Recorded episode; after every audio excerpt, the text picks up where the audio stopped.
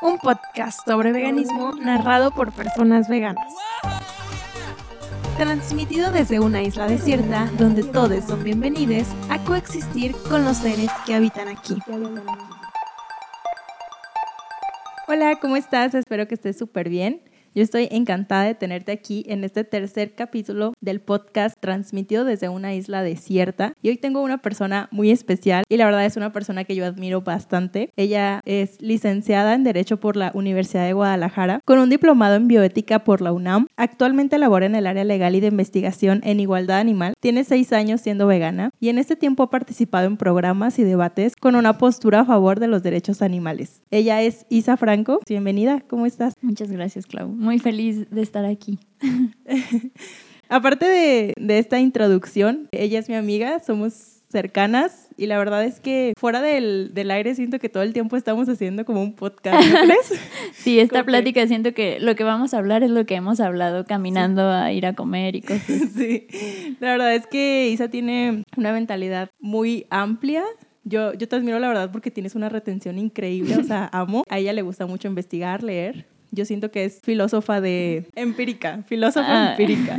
Entonces, bueno, vamos a platicar un poco sobre todo lo que ella ha visto alrededor de estos seis años en el mundo en el que vivimos, su perspectiva y la de muchas otras personas que ha estudiado. Bueno, me gustaría empezar con la pregunta de por qué consideras que los seres humanos nos cuesta crear empatía o, nos creemos superiores, no sé, o sea, ¿tú por qué crees que, que, esto pasa? Bueno, como, como dices, en estos seis años no siempre tuve este como impulso de investigar, al principio todo fue muy, bueno, sé que esto es incorrecto, voy a dejar de hacerlo, pero no me involucré más, o sea, no hice, no me involucré con un movimiento, no leí al respecto, solo era como, sé que esto está mal, no voy a comer animales, no voy a explotarlos de ninguna forma y dejé de hacerlo.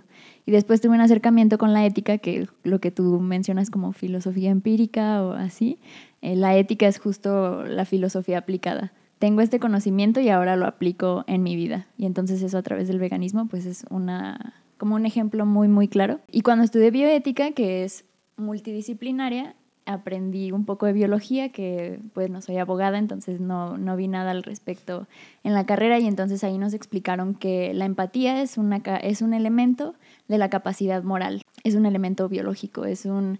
Eh, es el resultado de un proceso histórico que nos ha traído hasta aquí, también tiene que ver con el desarrollo de la corteza cerebral y no es una característica propia de los seres humanos. Es decir, otras especies animales tienen la capacidad de sentir empatía y tienen una capacidad moral. Otros elementos de la capacidad moral son, por ejemplo, la cohesión social, que se formen grupos, que haya cuidados parentales, lo podemos ver casi todas y todos en nuestras casas, nuestros perritos o gatos, lo que sea que convivamos cuando tienen crías, hay un cuidado parental.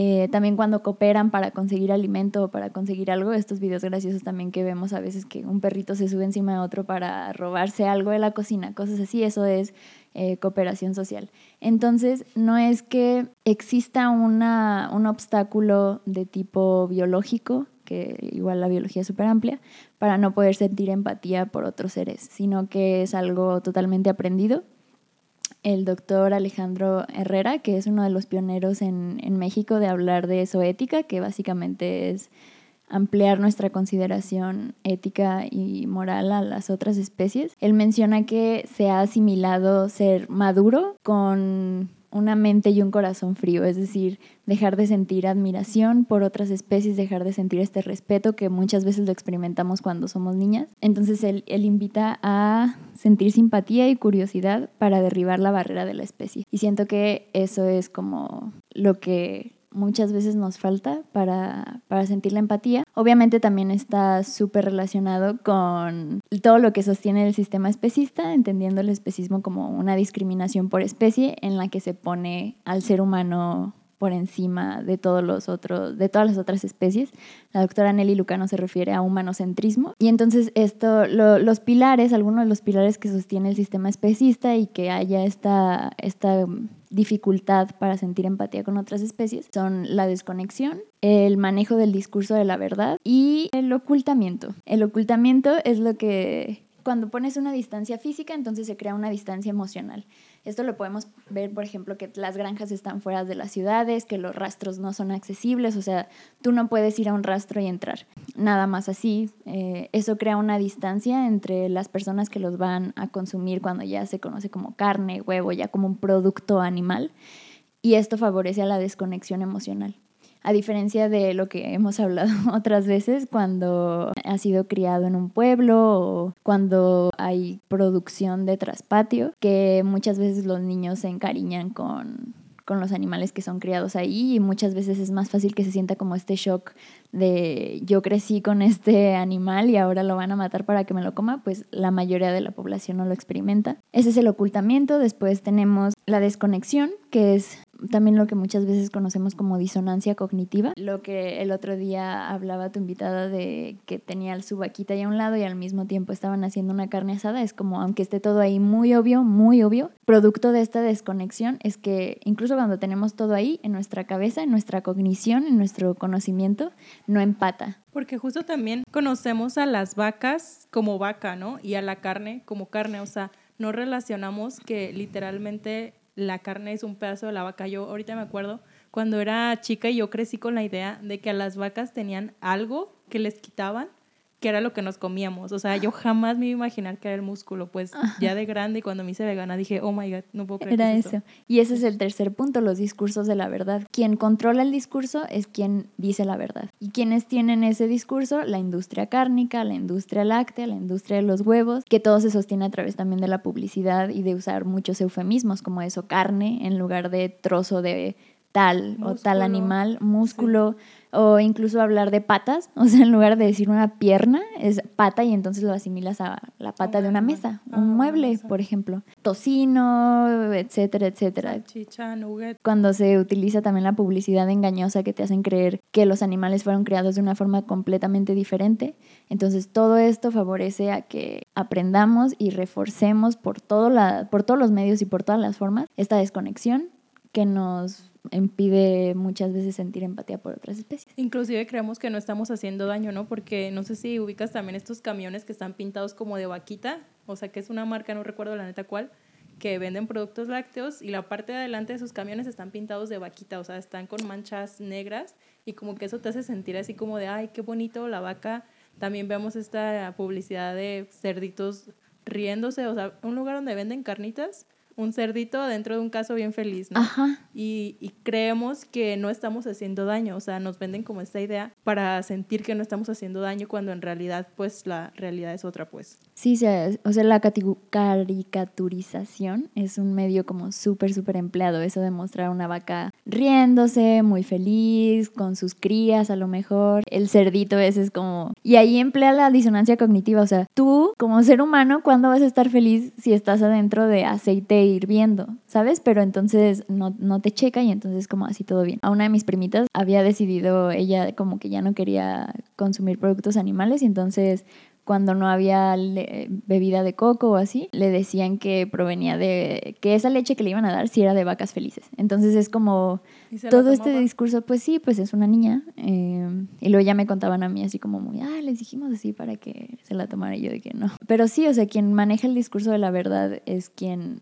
va a tener más influencia, claro. Y justo en este caso coinciden que quien maneja este discurso es quien le beneficia el hecho de que compres estos productos. Claro, para eso se hace. Mencionas algo sobre la desconexión que tenemos con los alimentos y siento que solamente son con los alimentos de origen animal, porque con los productos que vienen como de lo vegetal, de la tierra, lo tenemos como súper impregnado que una fresa viene de una semilla, la planta le da sol, la riegas y como toda esta parte hermosa, ¿no? Pero justo cuando se trata de productos de origen animal, no nos muestran lo que pasa, simplemente nos ilustran una realidad que no existe y finalmente nos dan el producto ya procesado que no se parece en nada a lo que realmente es, pues. Sí, también está este término de referente ausente. Si tú no creciste o no te informaste o nadie te podía informar porque nadie de nuestros papás y mamás saben, no tienes un referente del animal. O sea, lo que a veces te sirven un platillo no sé, menudo, no, me- no Pozole. recuerdo, creo que es el menudo, o sea, que es como, La panza. ajá, como panza, no sé qué, y muchas veces ni siquiera sabes si es un cerdo, si es una vaca, y como que solamente te lo comes y luego ya, si por algo se te ocurre pensarlo, no hay un referente, ¿sabes? No hay un, ah, claro, a quien se le suele destazar del estómago para obtener esto es a este animal, porque yo sé cuál es el proceso, o sea, no existe ese referente. En cambio, con muchos productos, una zanahoria, o sea, todos tenemos el referente, ves un pedazo de zanahoria en tu plato y te imaginas la zana- o sea, sacando la zanahoria de la tierra, cosas así. Entonces, claro, todo, todo es un discurso, la incapacidad generada, aprendida a no empatizar con otras especies o a no permitirnos es, es algo totalmente aprendido y tiene su raíz muy, muy antigua y por eso no nos podemos, o sea, es, es muy difícil imaginar otras formas de vivirlo y de alimentarnos y de vestirnos y tal vez como incluso de, de- de divertirnos, ¿sabes? O sea, esto ha pasado por tantos, tantos años y está tan reforzado que realmente es un shock como súper fuerte darte cuenta, ¿no? Por ejemplo, yo me acuerdo cuando, cuando me volví vegana fue porque justo me apareció un video, yo había dejado de comer como, había dejado de comer vaca, pollo y cerdo, pero seguía comiéndome peces y seguía consumiendo productos lácteos y fue como, ¿por? O sea, ¿por qué, ¿por qué esa discriminación, no? Y me apareció un video en YouTube de Gary Yurovsky, probablemente lo conocen, es, es muy peculiar, y decía que vegano destroza a reportera con argumentos. Y entonces ahí fue como un renunciar a mis defensas para no tener que hacer un cambio y entonces eh, me aventé ese video, eran como 15 minutos, algo así, luego me aventé uno de una hora y me acuerdo que le llamé a mi mamá como llorando de que ya no vuelvo a comer esto. Era como la realidad de todos los productos de... Él habla sobre todas las razones como éticas para dejar de consumir animales. Obviamente lo más importante es por el bienestar de esos propios animales, o sea, que son que tienen el mismo derecho a vivir que yo, que tienen bla bla bla. También hablaba como de cuestiones ambientales, incluso de explotación laboral. Y me acuerdo, o sea, supongo que o sea, quien sea vegano o vegana va probablemente va a identificarse que el primer año que dejas de explotar animales estás sumamente enojado como con todo, con todos y contigo porque es como era tan obvio, o sea, era tan obvio y aún así me burlé de gente vegetariana, dije un montón de tonterías porque todo viene de un desconocimiento súper, súper profundo que se enfrenta con una creencia súper, súper arraigada que refuerzas muchas veces al día cuando comes principalmente, cuando te vistes, cuando te relacionas con los animales de otras especies que hay en tu casa incluso. Entonces, obviamente es algo complicado. Es algo muy chocante porque sí, realmente te das cuenta en el mundo en el que vives que todas las personas que mantienen esa industria, como dices, son las dueñas del discurso de la verdad, que acabar con ello quizás va a costar mucho trabajo y que las personas que son más cercanas a ti te tachan como de ridículo emocional, no sé, o sea, como que, ay, luego pasa que, ay, los veganos son súper emocionalistas, hablan como desde el sentimentalismo Ajá. y sí, es muy, pues muy choqueante, puedes enfrentarte hasta a esta realidad. Sí, en uno de los libros como más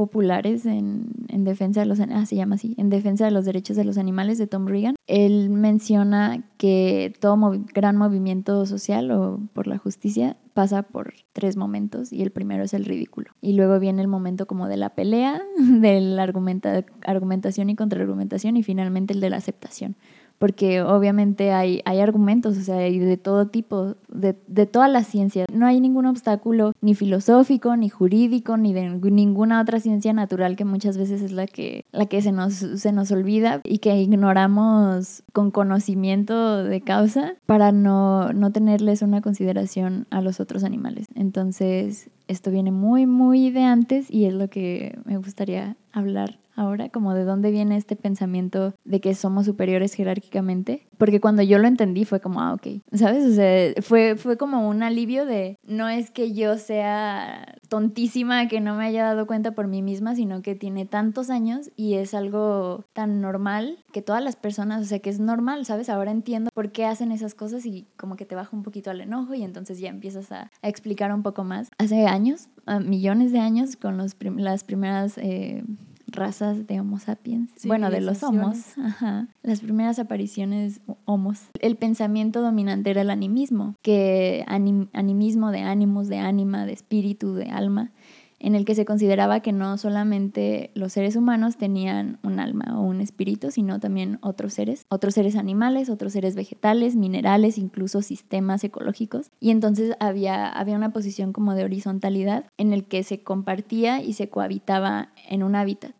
Y entonces se daban otras dinámicas de colaboración, por ejemplo, depredadores que sí tenían características físicas de depredadores, garras, dientes especiales, colmillos. La teoría de la, de la carroña, pues de que esos animales tenían a su presa, la mataban, tomaban lo que necesitaban y luego el ser humano iba y tomaba lo que necesitaba y luego la carroña iba y tomaba lo que necesitaba, bla, bla. Y entonces Yuval Harari, en, el- en este libro súper popular de Homo Sapiens, lo dice como de una forma muy poética, que estábamos todos sentados como en una mesa espiritual en el que éramos iguales y entonces nos repartíamos. Pero luego viene la revolución religiosa en el medievo, en el que nos dicen, no, hubo un ente creador divino al que somos semejantes, solamente los seres humanos, y eso nos pone en una posición superior jerárquica. Y eso está muy relacionado con la interpretación del Génesis en la Biblia, que para empezar la Biblia estaba en otro idioma, entonces lo que conocemos ahora es como la reinterpretación de la reinterpretación de la reinterpretación y así. Eh, y el Génesis este cuando se habla del el dominio, de que Dios creó al hombre aparte para dominar a las otras especies, para aprovecharse. Y el doctor Alejandro Herrera hace una, un estudio como súper, súper importante en el que nos dice que es una mala interpretación que en realidad el dominio puede ser interpretado como el dominus de dominio, de las teorías de dominio, de ser quien se aprovecha y quien explota y Quien quien, oprime. a los otros que se pusieron para nosotros. Y la otra interpretación es desde el señorío, que tendría que ver con un cuidado. Nosotros tenemos estas características que nos permiten cuidar a las otras especies, ser responsables por ellas, velar porque estén bien. Y entonces eso lo vemos que obviamente la que prevaleció fue la del dominio, pero ahora por muchos años, por ejemplo, también en el medioevo estaba San Francisco de Asís, que él sí, muchas de sus fábulas como más populares es que él cuidaba un perro, un gato y un ratón y los hacía comer como de la misma, del mismo plato de comida, cosas así. Que los veía como sus hermanos, ¿no? Ajá. Es lo que yo conozco de Sí, sí, sí, es, es mi santo favorito, no soy creyente, pero es un gran filósofo y entonces él era como la excepción de las creencias de su tiempo, porque en realidad lo que predominó fue la teoría del dominio. La otra fue eh, la del señorío, dio, dio lugar a todas las teorías éticas del cuidado, que ha sido desarrollado sobre todo por los feminismos. Entonces cuando hay esta revolución religiosa, el ser humano se pone arriba. Ya no somos iguales, ya no estamos compartiendo, ya no estamos cohabitando, ya estoy yo ejerciendo un poder sobre ustedes y yo digo qué pasa. Y después viene el renacimiento y viene el humanismo y viene el mecanicismo y entonces se reemplaza la idea de que una semejanza con un ente creador es lo que nos pone arriba. Ahora lo que nos pone arriba es que tenemos uso de razón somos racionales y entonces esa racionalidad nos hace ser más inteligentes, nos hace eh, poder disponer de las otras especies. Y eso se acompaña con la teoría del mecanicismo de René, yo le digo René Descartes, pero es Descartes, que él menciona que la naturaleza funciona como una máquina, o sea, excepto la humanidad, todos los otros animales son como una máquina. Y cuando chillan porque los maltratas, en realidad es como cuando un reloj se está quedando sin aceite, por ejemplo, y empieza a rechinar. Pero no es que estén experimentando dolor ni sufrimiento, sino que son una máquina que necesita ajustes. Y este fue el pensamiento que prevaleció, ¿sabes? O sea, con la revolución y con el renacimiento y el, huma el humanismo, lo que fue ese pensamiento el que prevaleció, que el ser humano estaba por encima de las otras especies. ¿Por qué crees que pasó eso? O sea, ¿por qué pudiendo nosotros cuidar de los otros seres, decidimos dar como la interpretación del dominio relacionado a dominar y oprimir? Yo creo que tiene todo que ver con la satisfacción de los intereses. Es más fácil para comunidades que están creciendo como tan rápido explotar. Como utilizarlo a tu favor, ¿no? Sí. En lugar de respetarlo y dejar que coexista contigo. Sí, sí yo creo que es, es más fácil de entrada no preocuparte y no cuidar, sino aprovecharte totalmente y utilizar esta capacidad racional para explotar a los otros. Y aparte hay que tener en cuenta que es algo que se reforzó por muchos años, ¿sabes? O sea, ahora tú y yo, o sea, muchos años después, se nos hizo súper fácil volvernos veganas. Y tener una dieta basada en plantas. Y eso tiene todo que ver con que nos informamos que era fácil. Pero para una sociedad que está creciendo y que está descubriendo nuevas cosas que además les benefician y que la referencia anterior, por ejemplo, del animismo y estos ser como horizontales está tan lejana y que probablemente no hay tanto registro, entonces es muy difícil que te puedas imaginar otras formas de ser y de relacionarte y de vivir, ¿sabes? Entonces, además, la discriminación se puede dar por razones totalmente infundadas, ¿sabes? Es discrimino porque es así y ya. Pero también puedes ejercer una discriminación a la que le empiezas a meter un montón de argumentos y te los empiezas a creer. Por ejemplo, tres de los argumentos principales que se utilizan para discriminar a los animales es que no tienen un lenguaje. El segundo es que no tienen un alma inmortal y el tercero es que existen diferencias fisiológicas e intelectuales. Pero esas son tres características que también se han empleado para otras formas de discriminación como el sexismo y como el racismo. Y entonces tú ya no estás ejerciendo una discriminación arbitraria, o sea, no estoy diciéndote, no, tú no vales porque no, porque yo digo, ya estoy diciendo, no, tú no vales porque tú no eres tan fuerte como yo, tú no vales porque no tienes la capacidad de resolver este problema matemático como yo, tú no vales porque tu alma no es tan buena como la mía. Y eso lo hemos experimentado como muchos grupos, ¿sabes? Las mujeres, o sea, siendo parte nosotras del grupo de las mujeres. Y es lo mismo que se ha empleado para los animales. Entonces creo que se reforzó, o sea, no es que haya sido, yo creo, el, un solo factor el que haya hecho que se fuera el pensamiento dominante, sino un conjunto de totalmente relacionado con la satisfacción de los intereses, porque a final de cuentas lo que perseguimos es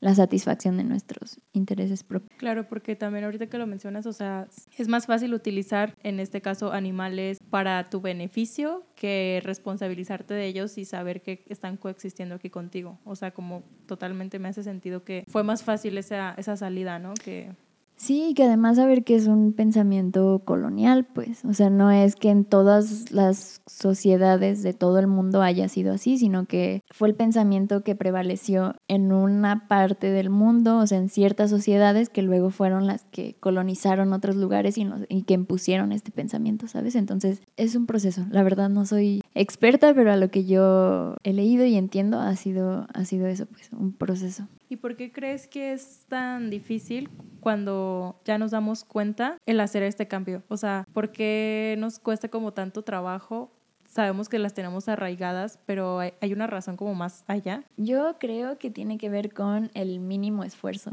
O sea, cuando alguien quiere llevar a cabo algo, siempre va a buscar la forma de hacerlo más fácil. Y entonces cuando tú empiezas a ser sensible a ciertos temas, o sea, ok, ya superamos el racismo. No a nivel mundial, pero pone, tú ya superaste el racismo, ya superé el sexismo. Ahora, ¿qué? ¿Sabes? O sea, ya, ya identificas ciertos patrones y entonces empiezas a ver que a lo mejor estás explotando a otros seres animales y a lo mejor tus formas de consumo no son sustentables y entonces haber hecho esos otros dos cambios a lo mejor te costó mucho trabajo, entonces ahora prefieres no enterarte para no tener que hacer un cambio. Es lo que muchas veces se conoce como el fenómeno del avestruz. Tal vez es un poco específica. Te estaba diciendo el otro día como relacionarlo como algo malo que el avestruz meta la cabeza cuando en realidad es algo propio de su especie. Pero en la metáfora, cuando sabes que a lo mejor adquirir cierto conocimiento te va a imponer hacer cambios en tu vida, prefieres evitarlo y entonces escondes la cabeza, volteas hacia otro lado o prefieres no enterarte o dices como que no, no, no, no. En mi trabajo me pasa mucho como que sí, sí, sí, te firmo lo que tú quieras, pero no quiero ver los videos o no quiero que me digas nada, como...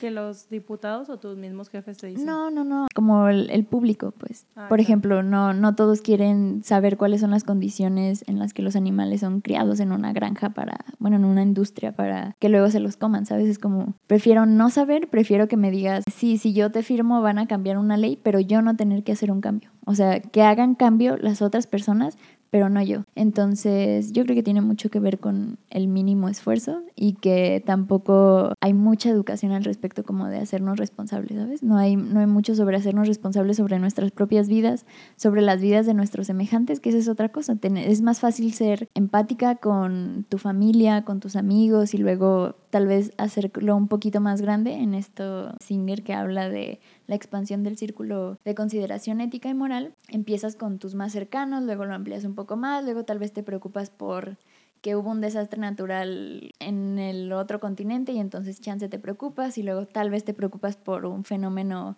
que afecta a toda la, la especie humana en el mundo y ya, ¿sabes? O sea, puede ser como muy abrumador pensar preocuparte en otras especies animales. Hace poco vi un video que era un chavo que decía, probablemente la pesca va a acabar con el mundo, pero nadie está hablando sobre esto. Y hablaba de cómo la pesca industrial está dañando a todo el ecosistema y otras especies, etcétera, ¿no? La verdad es que pues es información que durante mucho tiempo se ha difundido, pero los comentarios decían como, ay, por favor, que alguien haga algo. O sea, ¿dónde están las instituciones que protegen el océano? ¿Dónde están todas estas personas que les preocupan estos temas porque no están haciendo nada, ¿no? En lugar de decir, yo, ¿qué puedo hacer para que eso cambie? Porque pues el consumo de animales marinos hace que pues exista la pesca industrial. Entonces, en lugar de, que dijeran, no, es que yo voy a dejar de consumir animales marinos para que eso no pase, era como que alguien haga algo, o sea, alguien, o sea, casi casi que arrobando ahí las, a las asociaciones que podían hacer algo, en lugar de responsabilizarnos nosotros. Sí, yo creo que es algo que tiene que ir a la par. O sea, si no, si no hacemos un cambio como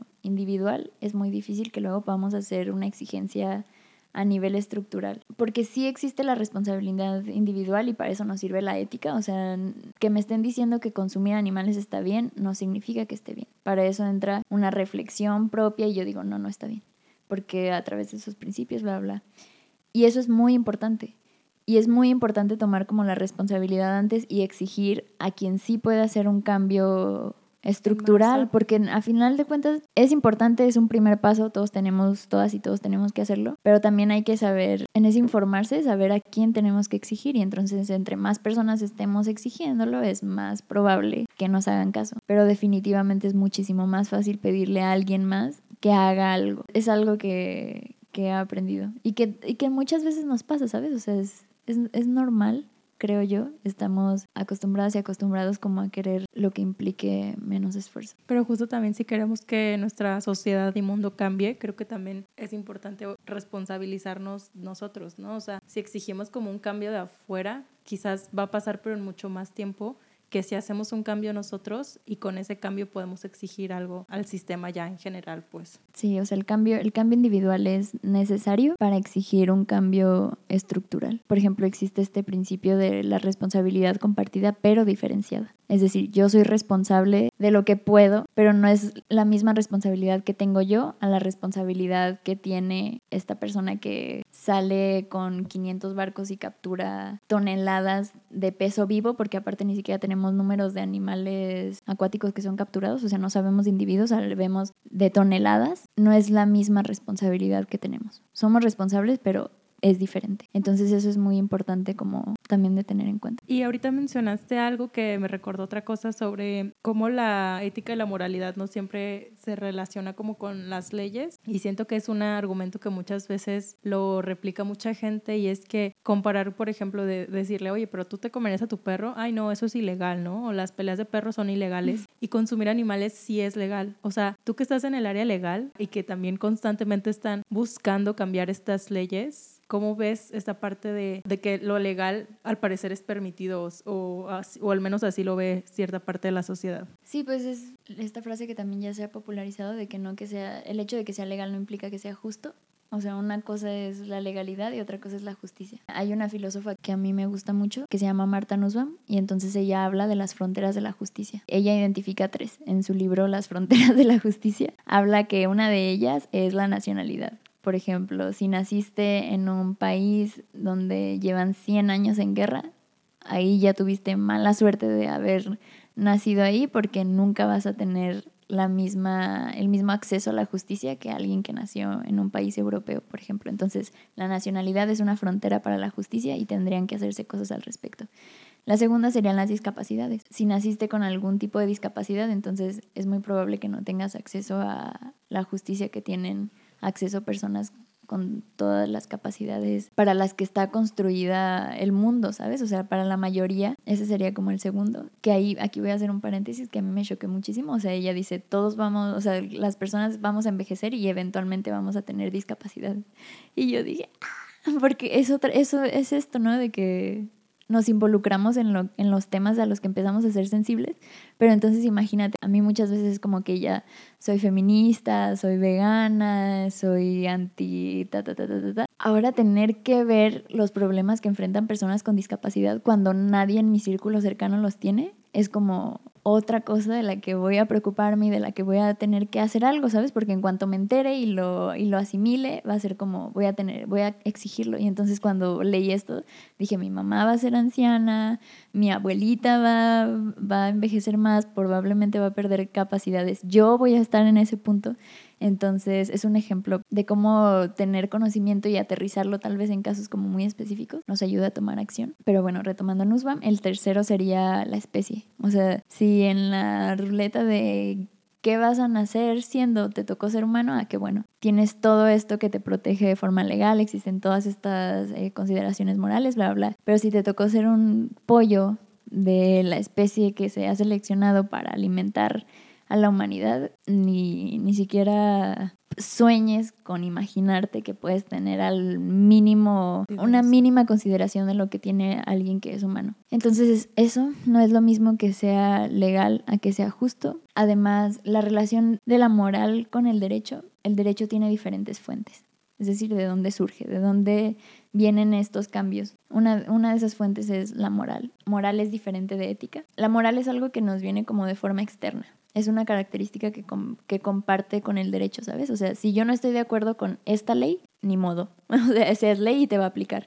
Y la moral es lo mismo, es externo. Yo no estoy de acuerdo con este precepto moral, pero vivo en esta sociedad en la que esa es la moral, entonces me va a aplicar. A diferencia de la ética, la ética es que tú te la aplicas. O sea, después de que asimilo mi entorno y lo que me están diciendo, entonces yo me lo cuestiono y lo paso como por filtros que podrían ser los principios, que voy a hablar un poquito más después. Y entonces ya es como algo que te autoaplicas y no que te viene de forma externa. Y eso es muy, muy importante porque luego lo podemos revertir.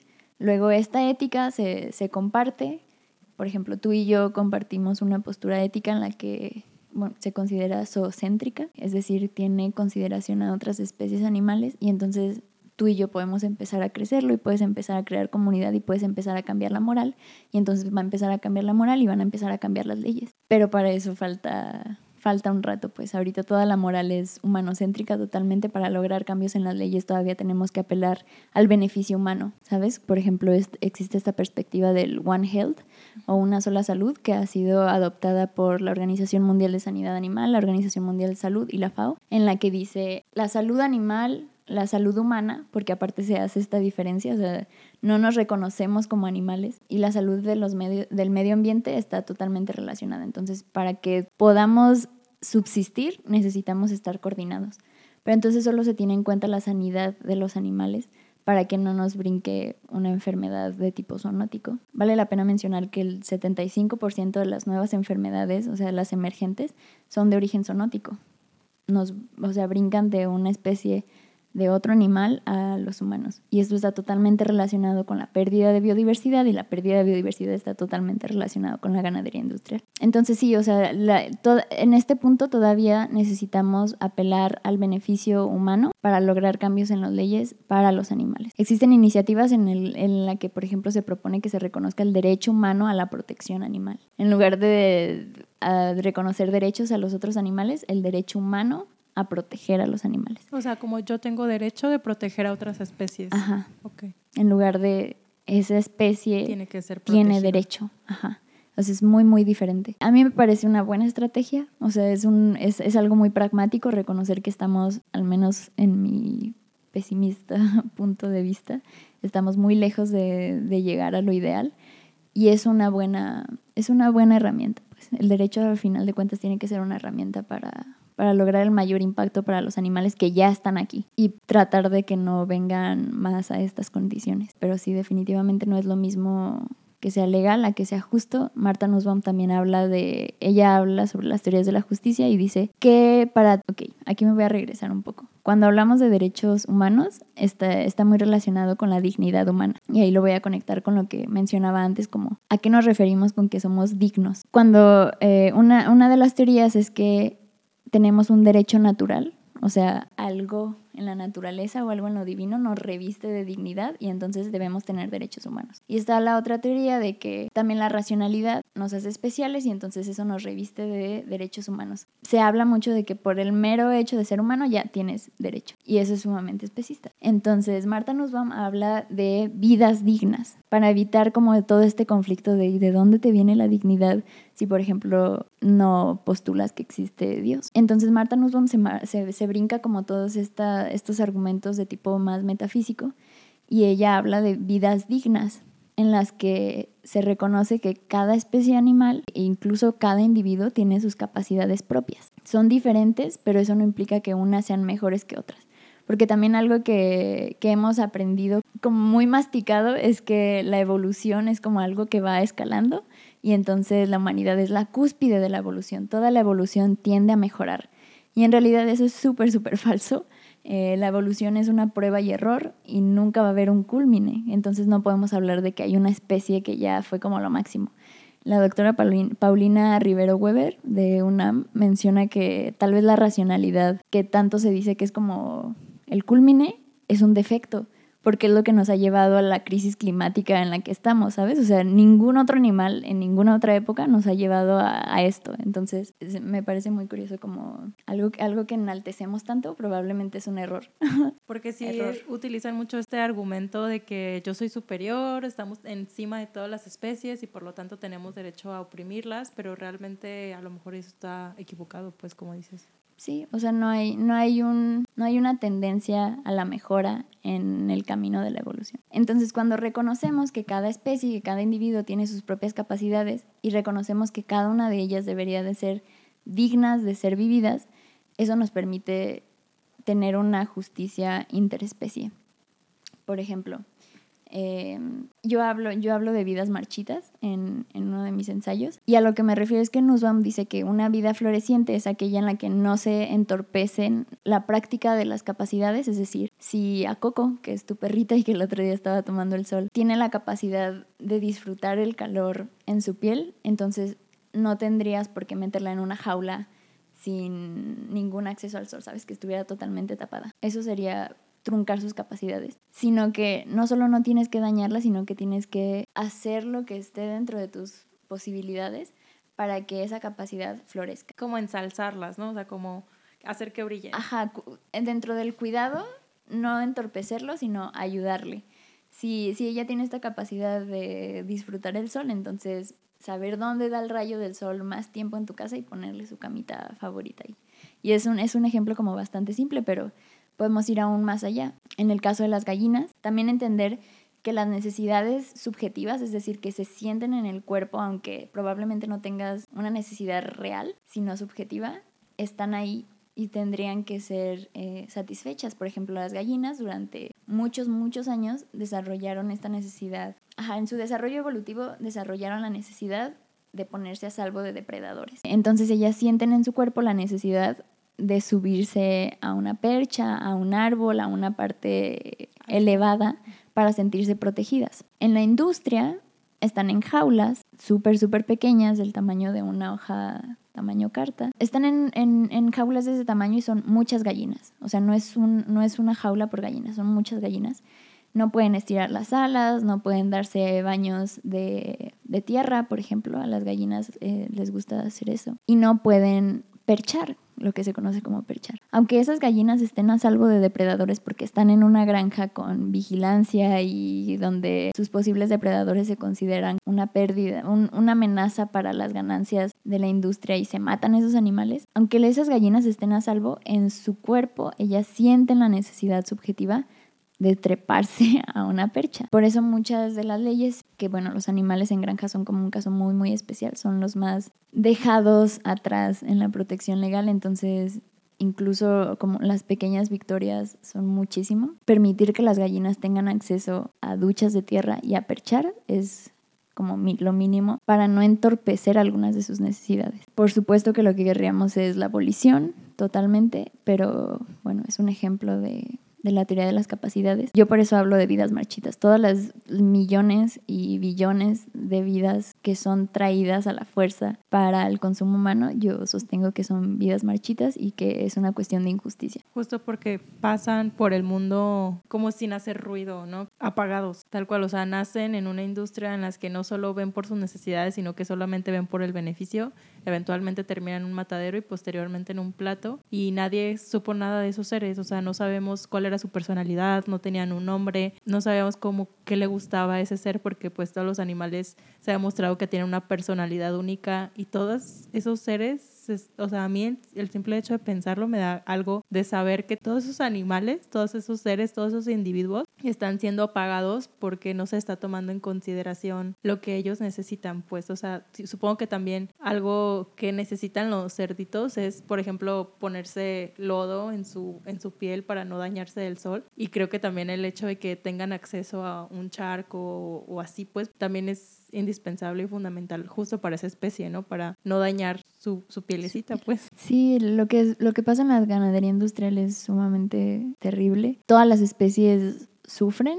porque es una realidad. O sea, lo que hablaba de la pérdida de la biodiversidad, por ejemplo, todos los animales silvestres que son desplazados de manera forzosa de sus territorios porque se tiene que plantar soya y esa soya se tiene que plantar para alimentar a las vacas. Entonces, en la vida natural, silvestre, no es esta imagen idílica que tenemos, los animales sufren en la naturaleza, pero lo que pasa en, las, o sea, lo que pasa en la ganadería industrial es como sumamente terrible, tú y yo lo hemos hablado, no me voy a poner súper gráfica porque, bueno, no sé. Porque quizás también personas nos están escuchando que son muy sensibles, ¿no? Pero... Sí, pero también hay una autora que dice como que ella no le gusta disculparse por herir sensibilidades, sino que ella quiere herir las sensibilidades, ¿sabes? O sea, porque cuando sentimos este coraje, es lo que nos lleva muchas veces a la ¿sabes? Como a, no puede estar pasando eso, ¿qué, ¿qué, puedo hacer? O sea, ¿qué está dentro de mis posibilidades? Y creo que conocer las condiciones de los animales en granja, o sea, tú sabes, o sea, te he dicho, yo lo veo todos los días, hay manuales para cómo practicar abortos, cómo matar fetos, cómo inseminar. ¿De los sí, de los animales. O sea, hay, hay normas oficiales mexicanas sobre métodos para la matanza y el aturdimiento que a pesar de que suenan terribles, es como mejor que existan a que no existan. Y al menos te da un algo para denunciar cuando no pasa así. Por supuesto, aunque fuera una muerte indolora es injusto. Es injusto porque aunque sea indoloro, estás frenando capacidades, las estás apagando porque no permites que sus que florezcan, pues. O sea, cuando matas a un animal, aunque sea de forma indolora, estás truncando sus capacidades. Pero aún así es como lo mínimo, ¿sabes? O sea, si ya sabes que está pasando todo esto, bueno, que exista una norma que te diga cómo, cómo tiene que pasar, por supuesto no se aplica, pero el hecho de que exista ya es como una, una aceptación implícita de quienes los explotan y los matan de que son sintientes, ¿sabes? O sea, no tendrías una norma para evitar dolor, sino aceptaras que pueden sentir dolor. Entonces, sí, los animales que son explotados en la industria, por ejemplo, como a súper grandes rasgos. Las gallinas, o sea, se les corta el pico. El pico es como las manos, o sea, el pico para las gallinas son como las manos para nosotras, de que no solamente es por donde se alimentan, sino que les ayuda para la comunicación y les ayuda a explorar, o sea, conocen el mundo a través de sus picos, entonces se los cortan y no es como que nos cortan las uñas como lo que nos sobra, sino que tienen un montón de terminaciones nerviosas, les cuesta comer, o sea, tienen unas implicaciones terribles para su bienestar. También se hace una práctica que se llama pelecha forzada. Se les pone en ayuno por días para forzar que se recuperen como rápido y forzar una segunda postura, como una segunda etapa de postura de huevos. Entonces, el hecho de ponerlas en ayuno eleva sus niveles de estrés, las inmunodeprime, o sea, es un problema de bienestar como súper, súper grande, además de las jaulas. O sea, las jaulas son sumamente terribles. Los pollos son, han sido seleccionados genéticamente para crecer de forma súper, súper acelerada. O sea, ahorita un pollo crece en semanas lo que antes, lo que antes no crecía en años. Entonces, esto, al pensar que una especie se desarrolla por millones de años incluso, para tener las capacidades que tiene en este día, como para ser más, más funcional o lo mejor para sí mismo, Imagínate que las has ido seleccionando para que crezcan y que te den un provecho a ti en poquitísimos años. Eso provoca que los, eh, que los pollos tengan un montón de problemas como cardíacos y respiratorios, que no se puedan parar porque literalmente sus patitas, sus piernitas no les dan este, para sostener todo ese peso. Entonces, imagínate, los tienes como súper hacinados, súper a montón. O sea, la densidad, el número de animales que hay por el espacio es altísimo, entonces no se pueden parar, viven entre sus desechos y están con niveles de amoníaco súper fuertes, entonces no solamente son sus enfermedades, sino todas las lesiones que se causan porque se quema, se les quema la piel, tienen problemas en los ojos. Todo esto relacionado con las prácticas propias de la industria. Los cerdos son castrados sin anestesia, se les corta la cola, se les corta los colmillos Sin anestesia. sin anestesia. O sea, en los países del mundo en el que hay mayores niveles de bienestar para los animales en granja, por ejemplo Alemania, todavía es muy complicado decir que se les ponga anestesia porque entonces los costos de producción se elevan muchísimo. Entonces todo esto se practica a los bebés cerditos y cerditas a los pocos días de vida. O sea, es horrible porque aparte los cerdos, lo que mencionaba, por ejemplo, de que un- uno de los argumentos de decir que son inferiores es que no tienen un lenguaje, no, no hablan como nosotros, no tienen nuestro mismo idioma, no son las mismas formas, pero Se comunica. se comunican. Y, a- pero hay algunos a los que somos más parecidos y entonces es muy choqueante, ¿sabes? Los peces, por ejemplo, no gritan. Eh, Es terrible también todo lo que sufren, pero al no emitir un sonido es como un poco menos impactante, ¿sabes? O sea, te crea menos shock moral, pero los cerdos chillan. Entonces imagínate un cerdito bebé al que lo están castrando sin anestesia, o sea, lo- o sea los gritos son súper, súper fuertes. También las, que- las cerdas, por ejemplo, están en jaulas de gestación. O sea, imagínate ser una, una hembra que acaba, mamífera que acaba de pasar como por todo este procedimiento, estar en una jaula y poder aplastar a tus cerditos, que aparte los acaban de mutilar. Y es lo que se llama como prácticas dolorosas. O sea, todas las mutilaciones a los a las vacas se les cortan los cuernos porque representan un peligro como entre ellas, o sea, de que se ataquen. También el corte de cola es para evitar que se ataquen porque obviamente las condiciones en las que están,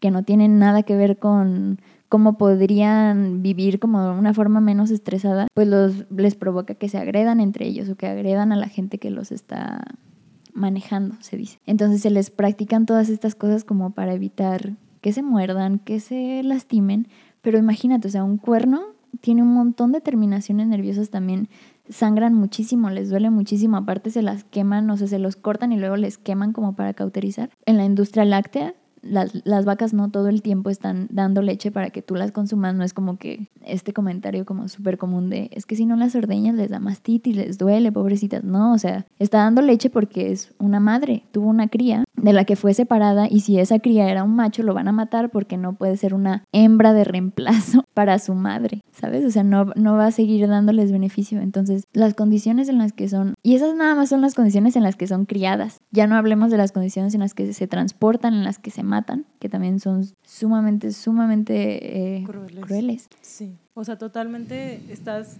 lo, lo estás describiendo y yo siento que lo ven como una máquina al que le puedes bajar esto, subir esto. No es, estamos tan desensibilizados hacia eso que no los vemos como un individuo que tiene la capacidad de sentir, la capacidad de pensar, la capacidad de experimentar. O sea, lo veo como una lavadora que, ah, le pones este, este ciclo para tanto tiempo, o sea, así como lo, lo mencionas con las gallinas. Esto me genera un problema, pues se lo quito. Esto después va a ser más contraproducente, pues se lo quito, se lo corto. O sea, qué horrible está todo eso, ¿no? Y ahora sabemos, o sea, tú misma lo dijiste, es a la máquina. ¿De dónde viene ese pensamiento? De Descartes con el mecanismo de que los animales son máquinas. Por eso es muy importante, bueno, por eso a mí me gusta mucho leer e investigar como para saber dónde están realmente esos, esos pensamientos, ¿sabes? También saber que no es algo aleatorio, que no es algo que se decidió como de un día para otro, sino que es un pensamiento que ha sido reforzado de mucho tiempo y que al final de cuentas es infundado, que no es lo que, o sea, que, que en algún momento esperemos la gente sepa de dónde viene y diga, no, no es, no es lógico, ¿sabes? O sea, no atiende a ninguna lógica. O sea, es más importante la vida de esos seres, la dignidad, su libertad y su plenitud, que yo esté comiendo ahorita un pollo rostizado en mi casa. O sea, es más importante que las crías puedan estar con sus madres que un vaso de leche en la mañana, ¿sabes? O sea, probablemente muchas personas cuando escuchan como eh, las condiciones en las que viven o así, es como un sentimiento de indignación y como mucha desesperanza. Y es como un saber, ok, ¿qué, qué puedo hacer hoy? ¿Cómo lo puedo explicar? ¿Cómo le puedo decir como a, a la gente que genuinamente tiene como dudas de cómo hacer, sabes cómo guiarse. Y para eso está la bioética. La bioética se encarga como de estudiar y de proponer principios para relacionarlos con lo no humano, lo animal, lo vegetal. En este caso nos vamos a centrar en lo animal y entonces tenemos principios como el de proporcionalidad, que es uno de mis favoritos y que es súper práctico, ¿sabes? O sea, la filosofía realmente es práctica. Y lo que nos dice ese principio de racionalidad, de proporcionalidad, es lo que tú mencionas, como estos intereses. Mi interés de comerme una quesadilla que fue hecha con leche, que obtuvieron de una vaca explotada es un interés secundario. El interés de esa vaca de vivir su propia vida es un interés primario. El interés de esa vaca de vivir en libertad es un interés primario. El interés de esa vaca de que su cuerpo no sea explotado para obtener leche, su interés de que no la separen de su cría, su interés de que no la separen de su grupo, todos son intereses primarios. Entonces, cuando tú vas a tomar una decisión, es, es como una, una operación súper fácil siempre va a prevalecer el interés primario y tienes que actuar en consecuencia. Entonces, no te comas esa quesadilla, ¿sabes? Ve, sobre todo en nuestras sociedades súper industriales en las que puedes ir a comprarte un queso de almendra que sabe rico. O cámbialo por un taco de frijol. O un taco de frijoles, ajá. O sea, sobre todo en México, o sea, la dieta culturalmente aceptable tiene muchísimas opciones ricas de sabores a los que estamos acostumbrados y que solamente tenemos que hacer como unos ajustes súper, súper chiquitos, porque los intereses primarios de otros animales están muy, muy, muy por encima de nuestros intereses de placer súper Banales. Banales, ajá, porque aparte Plutarco, un filósofo clásico, porque también el tema de los animales es algo que se ha tratado como, así como siempre ha existido este pensamiento de opresión, siempre ha habido pensadores y pensadoras que dicen no,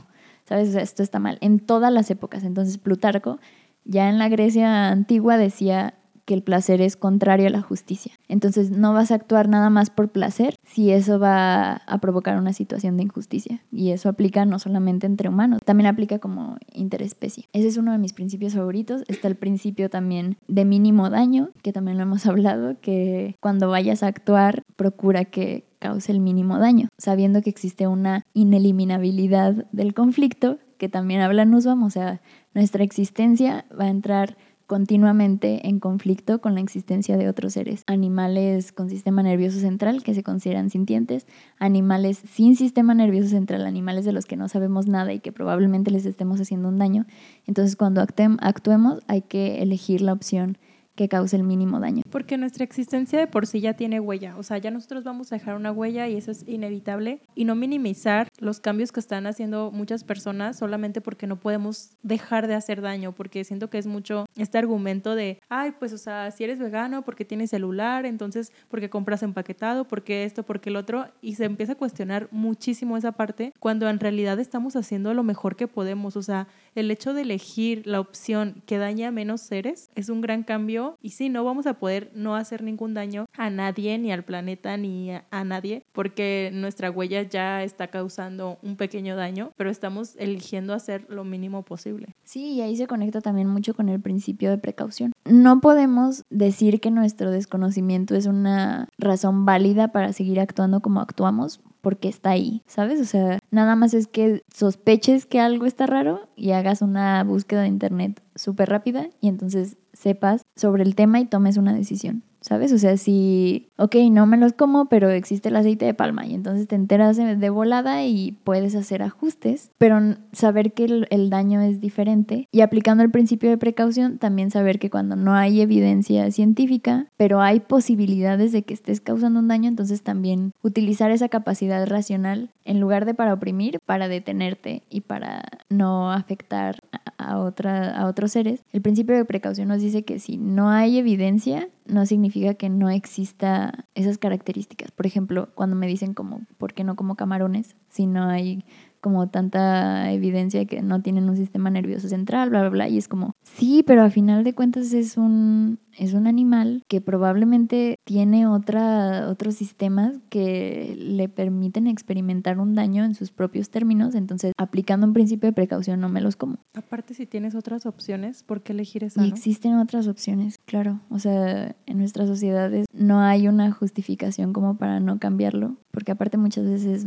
es más barato, hay muchas opciones en el súper. Hay un artículo de Harvard Law de Derecho Animal en el que dice que las sociedades industrializadas donde hay como mayor ingreso per cápita tendrán que ser las primeras en asumir su responsabilidad de pasarse una dieta basada en plantas, ¿sabes? Porque también reconocer que hay como esta responsabilidad compartida pero diferenciada y entonces ah, tener esta, esta iniciativa de yo tengo más posibilidades de continuar una vida sin tanta modificación, pero dejar de causar tanto daño, entonces tendría que hacerlo. Sí, esos son, esos son algunos principios. También existen otros principios que, de los que me gusta hablar a partir de un ejercicio de imaginación, en el que todas las personas del mundo se pusieron a investigar y aplicaron como sus filtros éticos y decidieron que iban a incluir en su consideración a las otras especies animales y se dan cuenta que la ganadería industrial es algo que ya no se puede tolerar y se van a cerrar todas las granjas, entonces ¿qué hacemos? Para eso existe la justicia distributiva y la restitutiva. La distributiva es aquella en la que entendemos que no somos la única especie que tiene intereses y que tiene preferencias y que tiene necesidades y entonces todo lo que existe, que comúnmente llamamos recursos en una lógica capitalista, eh, tendría que ser distribuido para todos y para todas. o sea, Eh, todos los recursos que existen son para todos los seres que habitamos aquí. por ejemplo, lo que hemos hablado mucho del hábitat, o sea, si cerráramos la ganadería, o sea, vamos a terminar la ganadería industrial y ¿qué tenemos que hacer? Regenerar el hábitat de todos los animales silvestres que fueron desplazados para que entonces puedan regresar a ellos. Acomodar un hábitat para todos los animales que fueron explotados para que entonces puedan ocupar sus propios espacios y se puedan desarrollar como en sus propias formas. Y ya pensando como de una forma muy, muy, muy idealista, asumir el coste económico, saber que todo este dinero que se hizo a costa de sus cuerpos y de sus vidas, hay que regresarlo. Y ahí se conecta también con la, un poco entre distributiva y restitutiva, hay que reparar el daño, hay que restituirles en todo lo que hicimos mal. Y entonces quien se tenga que eutanasiar, se eutanasia, quien tenga que re- recibir una rehabilitación, se les da una rehabilitación, se deja de intervenir en su reproducción, se deja de forzar que se sigan reproduciendo, que sigan viniendo millones y millones de animales cada año. Y se deja que mueran naturalmente. A mí también hace poco me, me impactó mucho un, un trabajo fotográfico, me parece que se llamaba en inglés como dejarlos envejecer o algo así, y es de una fotógrafa que fue a refugios donde animales que fueron rescatados de la ganadería industrial ya llegaron a viejos, que es algo que no vemos. De pensarlo me dieron ganas de llorar. sí, sí, hermoso. sí. O sea, los pollos que se comen tienen dos meses. Las vacas en la ganadería industrial tienen cuatro años, sabiendo que su esperanza de vida pueden ser 20, ¿sabes? O sea, que una gallina puede vivir años y años. Todos son matados súper, súper, súper, súper jóvenes. O sea, son infantes. Y entonces es algo que, o sea, llevo seis años siendo vegana y nunca había pensado, ¿sabes? O sea, nunca he visto, o sea, muy raras veces he visto animales de especies que usualmente son explotadas para consumo. Mucho menos he visto ninguno anciano o anciana. Y entonces era algo así como de dejarlos envejecer. Y son fotos de vacas viejitas, y me lo voy a tatuar. Eh, vacas viejitas, pollos viejitos, cerdos viejitos, cansados, arrugados. Y es algo que no se les permite, ¿sabes? Como dejarlos envejecer y dejarlos que mueran porque tienen que morir, ajá, y que si eventualmente se tienen que extinguir porque la forma en la que han sido seleccionados no es compatible con su propio bienestar y con una vida que valga la pena vivirse, pues que se extingan, ¿sabes? O sea, el hecho de que existan muchos, muchos individuos de la misma especie y que sigan pasando sus genes, no significa que subjetivamente sean felices. Entonces, Porque también entra, por ejemplo, esto de los toros que son criados para corridas y que muchas personas que están a favor de las corridas apoyan esta idea de que, ay, pero si dejamos de hacer las corridas se van a extinguir. Sí, que aparte también, o sea, tiene que ver mucho con una falta de información. O sea, yo que no tuve mucha formación como de ciencias naturales y biológicas porque, porque me...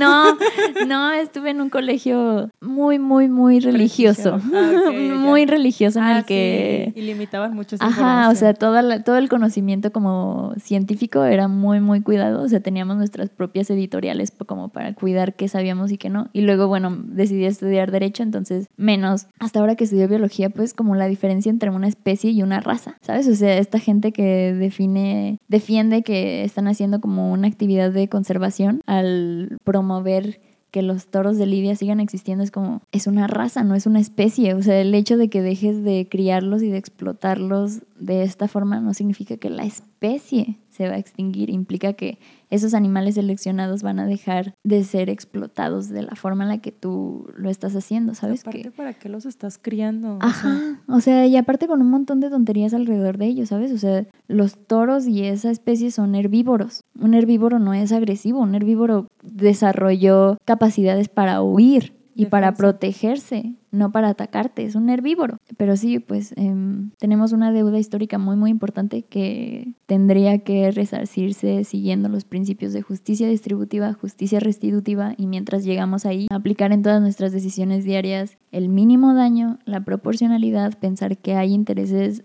primordiales que están antes de nuestros intereses intrascendentes. El principio de precaución, porque muchas veces lo que más hablamos son como de esta capacidad sintiente de, de poder experimentar daños en su cuerpo, de sentirlos, también de ser conscientes, o sea, de saber qué es lo que les está pasando, qué es lo que les está pasando a los otros que están viendo ahí, lo que hablamos también de en los rastros, que una medida también del bienestar animal es como que los animales no presencien la matanza de los otros porque obviamente se dan cuenta, o sea, son conscientes de eso. Eh, también todo el, el mal que, que se les hace por la relación que existe entre sus conocidos como manejadores y, y los animales que están ahí. O sí, sea, porque esos animales conocen seres súper despiadados, pues realmente los seres que o están a su indiferentes, cargo simplemente indiferentes. no les importa, Y si les importa, pues no, no lo toman en cuenta. no hacen nada al respecto. Tú que estás dentro del área legal, tanto por tu carrera, por tu trabajo, ¿dónde dirías tú que se encuentra México en el área legal y dónde se encuentra el mundo? O sea, ¿en qué paso vamos rumbo a un mundo en el que los intereses de, todo, de todos importen, donde exista justicia, donde exista libertad para todos? Muy atrasada.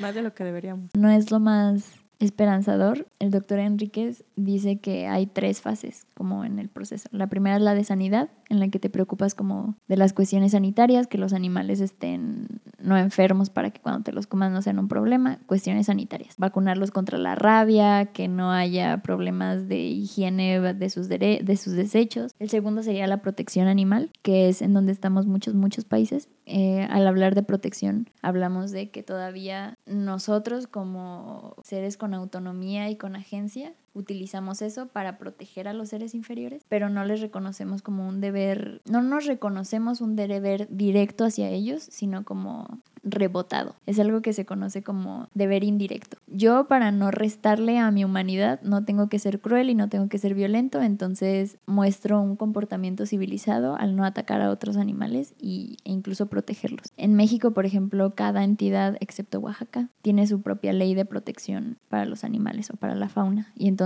ahí te dice como, no tienes que patearlos, no debe de haber actos de zoofilia, mm, debes de sacarlos a pasear con correa tienen que tener una plaquita. Entonces, todos esos son actos de protección, de mantenerlos como disminuyendo el sufrimiento y procurando su bienestar como de ciertas formas, como que no se pierdan, que no sean abandonados, etc. Eso es el punto en el que está México, en el que están la mayoría de los países del mundo. Bueno, todos los países del mundo. Y luego está eh, el último como momento en el que los animales son sujetos de derecho por sí mismos y entonces tenemos un deber directo y ningún país está.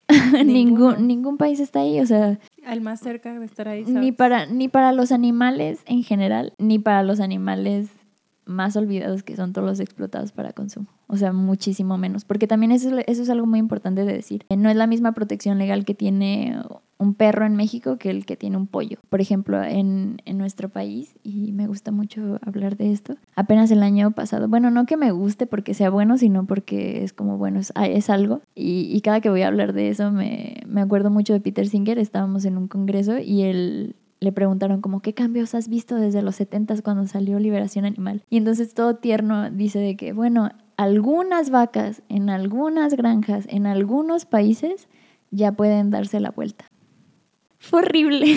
o sea, fue horrible. Saber que eso es lo único que se ha logrado. Ajá, o Pero, sea, desde los embargo, 70, pero Es un paso. Ajá, y Peter Singer, o sea, que es una referencia en la defensa animal. Entonces eso me hace sentir como un poquito, o sea, es, es terrible, pero me gusta también como celebrar estas pequeñitas cosas, o sea, que eventualmente todo va a mejorar. El año pasado, por primera vez en toda la historia del país, de, en todo lo ancho, y la- o sea, en toda la historia y en todo el territorio del país, por primera vez, una ley de protección animal incluyó a los animales en granja, o sea, los animales explotados cuando están en la granja, cuando están en las industrias de carne, de leche, de huevos. ¿Qué estado fue?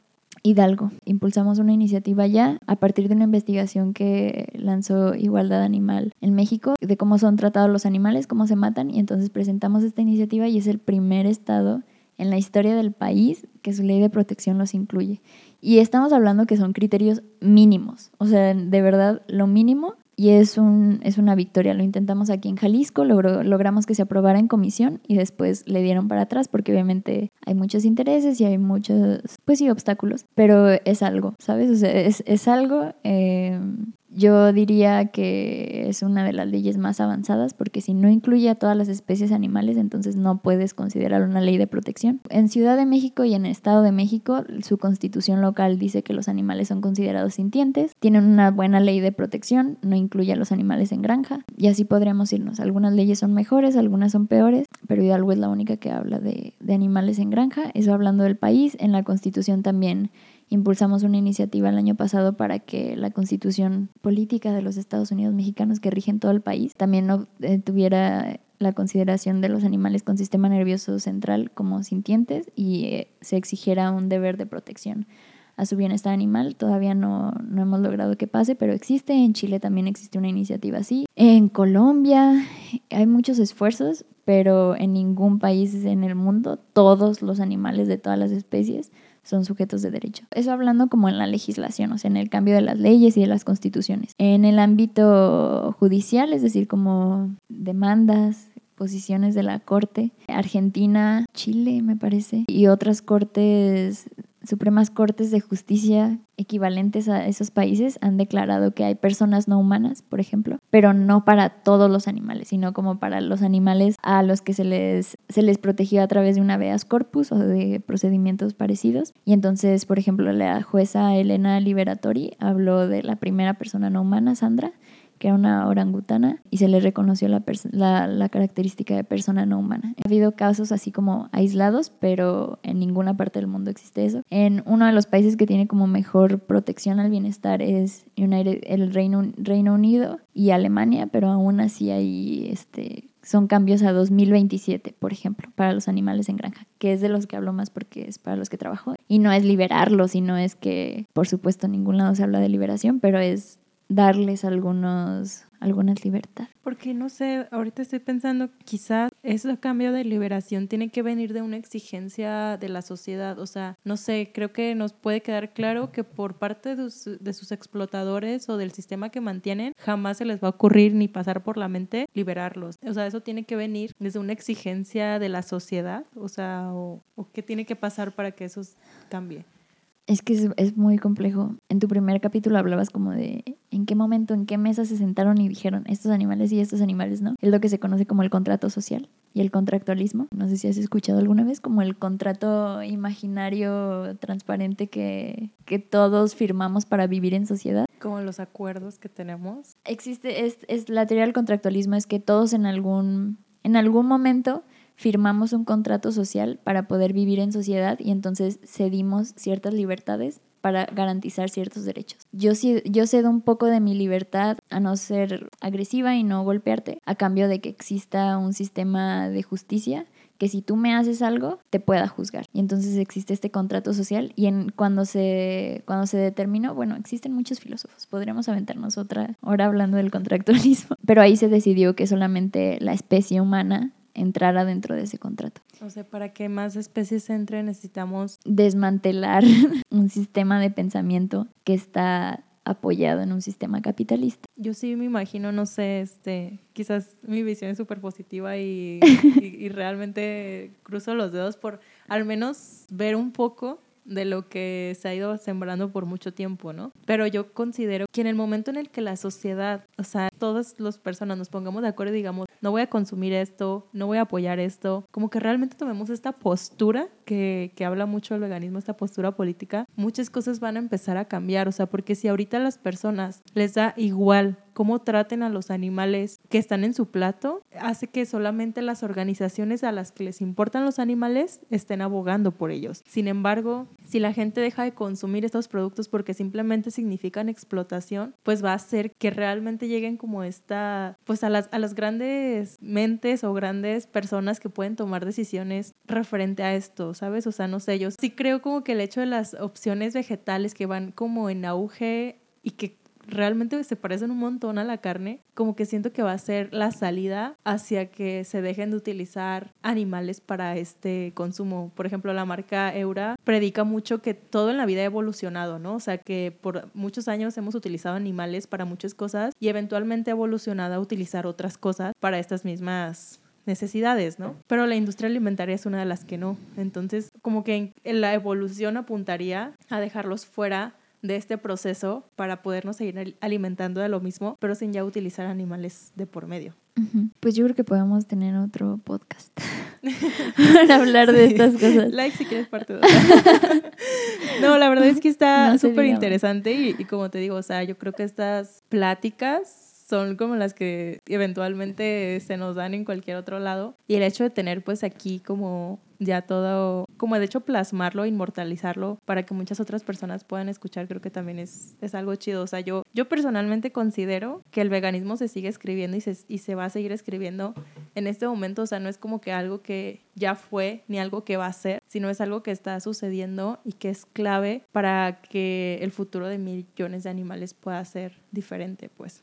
Sí, es algo que, o sea, el pensamiento y la ética no antropocéntrica es algo que ha existido en todas las épocas. O sea, de como te mencionaba desde la Grecia clásica, me declaro ignorante en, en cuestiones como no tan occidentales, pero en todos lados ha habido como un pensamiento crítico respecto de nuestra relación con otras especies y con animales y vegetales en general. Y es importante, o sea, es, es, es muy valioso y es muy importante todo lo que se hace, aunque tal vez no nos toque a nosotras verlo, o sea, no nos toque presenciar un mundo ajá, un mundo ético para todas las especies. Ajá, ajá, tal vez no nos toca tal vez no existe como nosotras lo imaginamos porque también, bueno, quién sabe, pero, pero es, es, muy, muy valioso todo lo, que, todo lo que hacemos. O sea, pienso que si Gary Jurovsky con todas las críticas que se le pueden y se le han hecho no hubiera hecho ese video, quién sabe cuántos años antes yo no lo hubiera visto, yo no me hubiera involucrado y no estaría aquí. Y probablemente si no era él, otra persona que, que se atrevió a hablar sobre esto hubiera hecho esa labor de difusión, muchas otras personas no tendrían como este cambio. Yo una vez así también de que lloré porque estaba Steven Weiss, que es de Non-Human Rights Project, estaba hablando de que él era un abogado en los 70s y era el único abogado en los 70s en Estados Unidos defendiendo animales en las cortes. Y entonces para mí era como, o sea, yo a mí me ridiculizaron muchísimo y, eh, y aún así es como, no me fue tan complicado encontrar gente que tuviera como un pensamiento parecido al mío. Ahora imagínate en esa época, ¿sabes? O sea, posicionarte en contra de, de cosas como tan aceptadas, someterte al ridículo y aún así saber que no somos las víctimas del especismo. O sea, eso es algo como súper fuerte que podemos hacer y deshacer y creer que lo que estamos haciendo bien, pero a final de cuentas nosotras y nosotros no somos quienes sufrimos el sistema especista. Entonces es muy probable que nos equivoquemos porque las reales víctimas están en las granjas, están siendo desplazadas, no hablamos el mismo idioma, no nos comunicamos de las mismas formas, entonces nunca vamos a tener esta retroalimentación de no, esta no es la forma en la que tienes que hacer activismo, yo prefiero que hagas esto. O lo, está, o vas muy bien, síguelo así, o no, no te creas, esto no funciona. O sea, nunca vamos a tener esa retroalimentación, entonces estamos haciendo como lo mejor que podemos desde nuestro desconocimiento, permitiéndonos tener este como capacidad de, de reconocer que hay otras formas de vida y respetarlas desde reconocer que no somos la cúspide y que no tenemos todas las respuestas, pero que lo estamos intentando. Entonces sí. ¿Y cuál consideras tú que sería como una alternativa a todo esto que, a todo este sistema especista, o sea, desde tu percepción, ¿cuál sería la alternativa para dejar de explotar estos animales?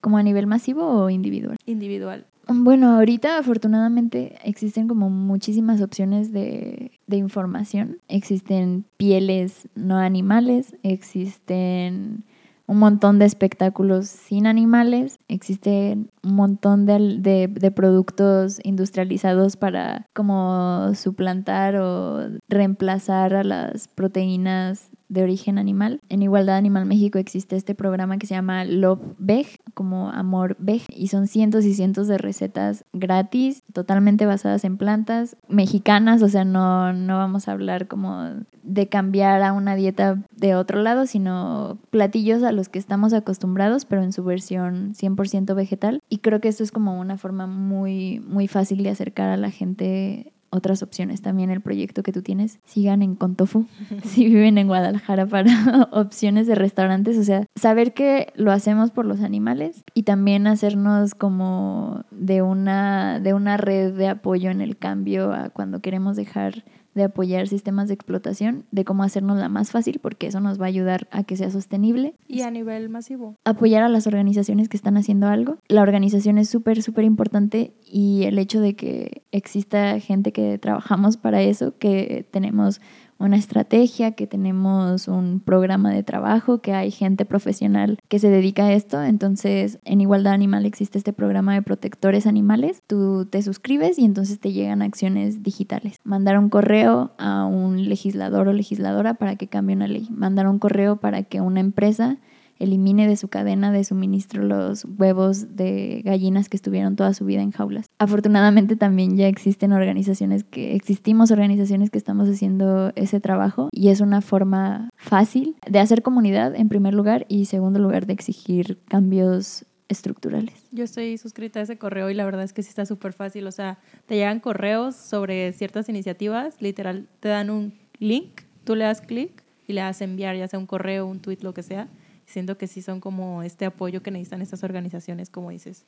Sí, es una forma de involucrarte realmente en el problema, o sea, saber que están pasando cosas. O sea, también es una forma como de no sentirte solo, porque muchas veces cuando haces este, esta transición como que no todos están de acuerdo, no son las mismas tácticas y entonces conectar con otras personas y enterarte de lo que está pasando y cómo puedes apoyar de una forma en la que también está siendo, no me voy a poner patriota y etcétera, pero una forma de ser como un ciudadano responsable, saber que si a lo mejor la forma de impactar a los animales ahorita es proveer un capítulo de bienestar para que los que ya existen en este momento no la pasen tan mal o sí, disminuir aunque sea un poco entonces apoyarlo, porque es mejor movernos a esperar que haya un cambio de afuera. Ajá, o sea, que pase un cambio como que de repente, ¿sabes? O sea, no va a pasar. Si no lo hacemos nosotras y si no lo exigimos todos los días de todas las formas posibles, no va a pasar. Totalmente. La verdad es que, bueno, este capítulo me deja muy pensativa, con muchísima información. Yo espero que tu persona que nos está escuchando te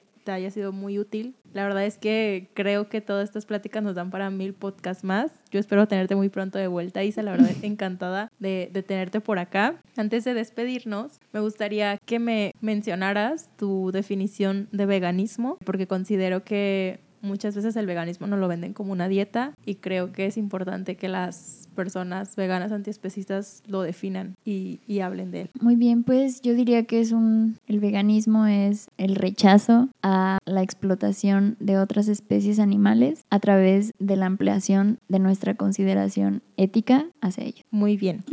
y por último, me gustaría que nos dijeras uno, dos, tres o los consejos que quieras para aquellas personas que después de escuchar esta información quieran hacer un cambio o quieren empezar a hacer algo al respecto. Ok, yo creo que lo más importante es como saber su contexto. No es lo mismo lo que le podría sugerir alguien que muy, muy chiquitos, o sea, afortunadamente personas de la secundaria o en la preparatoria que están haciendo cambios y que todavía viven con sus papás, que no tienen independencia económica, eh, no es lo mismo que una adulta, adulto que independiente, independiente que, ajá, Yo creo que lo más importante sería como conocer el contexto y aplicar el mínimo daño y la proporcionalidad. O sea, ¿qué puedo hacer hoy que cause menos daño y que haga realmente un, un cambio, ¿no? Como yo creo que todos podrían apoyar a una organización. Si no tienes dinero para donar, entonces haciendo las acciones. Si puedes hacer acciones y donar, entonces eso. Si puedes hacer acciones, donar y además escribirles porque desde tu profesión o lo que sea, ves que puede haber una oportunidad de entonces hacerlo, involucrarse. Yo creo que si me pudiera decir algo a mí de hace seis años sería como involucrarme desde antes, informarme, porque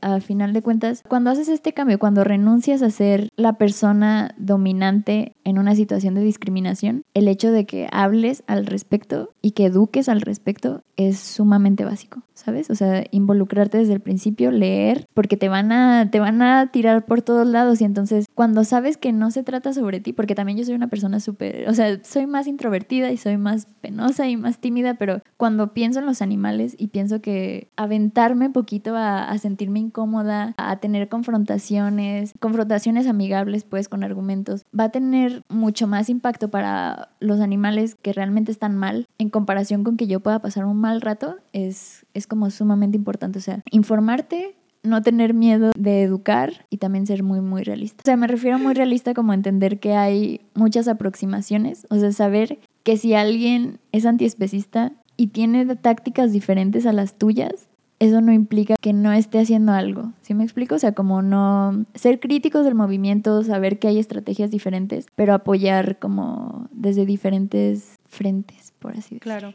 Yo generalmente, o sea, en general considero que todas las personas que estamos haciendo algo al respecto, al final de cuentas, nos complementamos, ¿no? A lo Sí, mejor sí, lo sí. que tú puedes hacer es platicar con tu familia sobre alternativas antiespecistas. A lo mejor lo que tú puedes hacer es hacer un canal de alimentación. A lo mejor lo que tú puedes hacer, en, en su caso, por ejemplo, como asociación, es exigirle a los gobiernos leyes. O sea, y todo en un punto como que vamos avanzando y al final culmina en lo mismo, pero sí creo que todo lo que hacemos todos es importante, pues. Sí, sí, sí, sumamente importante porque na- no podemos abarcar todo, ni a todos, y no a todas las personas nos entran de la misma forma, y no todas entendemos de la misma forma en diferentes momentos. O sea, tal vez si ahorita yo, o sea, en esta edad escuchar a Gary Yurovsky que escuché en esa eh, hace seis años, probablemente ahora no reaccionaría de la misma forma, pero el hecho de que Gary lo haya hecho así en ese momento a mí me ayudó a que ahora yo esté así ahora.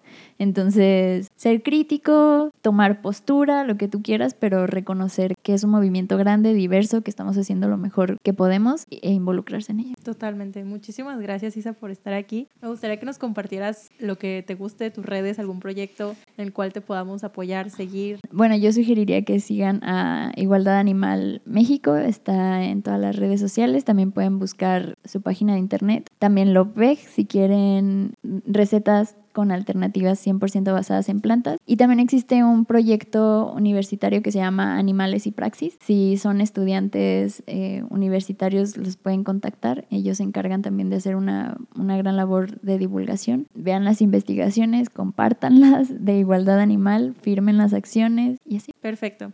Pues bueno, esperamos tus comentarios por allá y yo estoy en todas las redes arroba. La verdad es que me encantaría recibir tu retroalimentación sobre todo lo que escuchaste. Si algo de lo que escuchaste en este capítulo te sirvió o crees que le puede ayudar a alguien, lo puedes compartir con las personas que tú quieras. Y bueno, muchísimas gracias Isa, por estar aquí. Espero que se repita pronto. no tan pronto. Ajá. No que lo hayamos grabado y tuviera que venir un día después. Ese es un comentario al azar, nada que ver con la realidad. y pues bueno, muchísimas gracias a ti por escucharnos. Nos vemos en el siguiente capítulo en esta isla desierta. Aquí te esperamos más y más personas. Cada vez somos parte de este proyecto y pues yo encantada. Gracias, Clau. Nos vemos.